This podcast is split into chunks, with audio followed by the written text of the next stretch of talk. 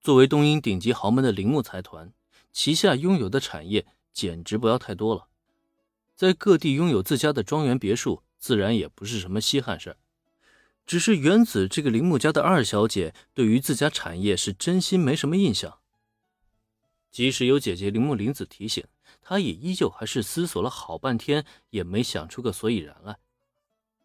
哎，咱们家在这附近还有别墅吗？见妹妹还是一脸茫然，铃木玲子笑着说道：“ 当然了，小时候爸爸妈妈还带你来过一次，看来你是都忘记了。”哎，算了，那不重要。家里有别墅，姐姐你倒是早说，害得咱们浪费了这么多时间。去没去过自家别墅，这个在原子看来呢，并不重要。重要的是今天晚上大家过夜有了着落。这才是他真正在意的事情。朝着姐姐抱怨了一声，随即原子快步的就往旅馆外面走去，连续跑了好几家店，受了不少的气。他已经再也不想留在这里了。眼瞧着原子风风火火，大家伙呢也是纷纷无奈的对视。得，赶紧跟上去吧。不过就在一行人来到旅馆门口，却发现原子已经停下了脚步，并朝着一个方向好奇的张望过去。他这是在看什么呢？顺着原子的目光看去，一对年龄大概在三十左右的男女正在那里吵架呢。就见那个年轻妻子背后背着一个不满一岁的小婴儿，而站在丈夫身旁的，则是一个身穿红色上衣、黄色短裙、年纪大概有五六岁的小男孩。同时呢，在这个小男孩手里还牵着一条毛茸茸的小白狗。现在怎么办？找了这么多家，都没有一个能入住的旅馆，我怎么嫁了个这么不中用的丈夫啊？说是吵架，其实呢，还是妻子在不停的抱怨丈夫。从抱怨声中就可以看出来，他们貌似遭遇了林恩一行人同样的困扰，应该是啊都没有提前订好旅馆，手里还牵着宠物，导致了没有住处可去。在妻子的抱怨下，丈夫不停的擦拭额角的汗水。解释不了什么，只能无奈的苦笑。抱歉，是我的错。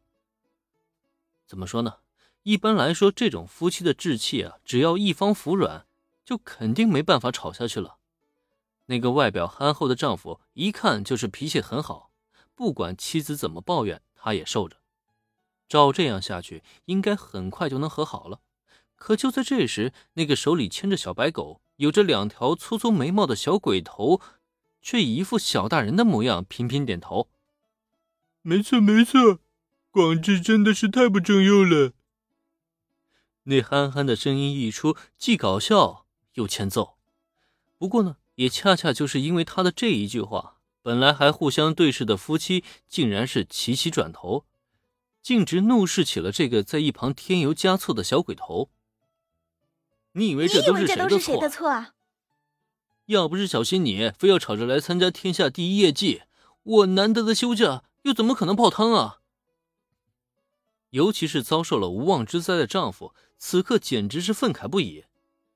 明明自己才拖着疲惫的身体来与一家人参加业绩活动，可结果倒好，自己竟然成了罪人。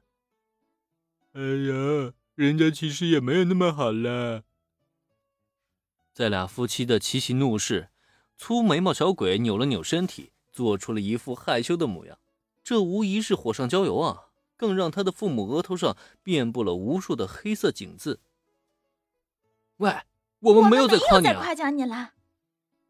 不得不说，这旅馆门口突然上演的家庭喜剧，让人意外之余呢，又忍不住的捧腹大笑。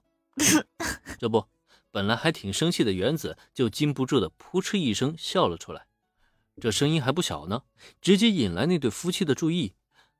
在发觉自家闹剧被外人看到之后，这对夫妻齐齐红了脸，忙不迭的微微鞠躬，对自家人打扰了旁人一事表达了歉意。原子这边也是不好意思的，连忙回礼，毕竟他的行为啊，也的确有些不太礼貌。按理来说，像这样的一个小插曲。过去也就过去了，对面的一家四口不会与林恩一行人产生什么交集的可能。接下来啊，大家也是各走各的路，毕竟也只是陌生人而已啊。可让任何人都没有想到的却是，就在对面夫妻结束了争吵，准备带着孩子离去寻找下一家旅馆之际，却见那个妻子背后背的小婴儿突然挥起小手，嘴里呜呜呀呀的大叫了起来。尤其重要的是，这个小婴儿一直在紧盯着林恩一行人中林恩本人所在的位置，那意思就好像是他想接近林恩。哎。小葵这是怎么了？是饿了吗？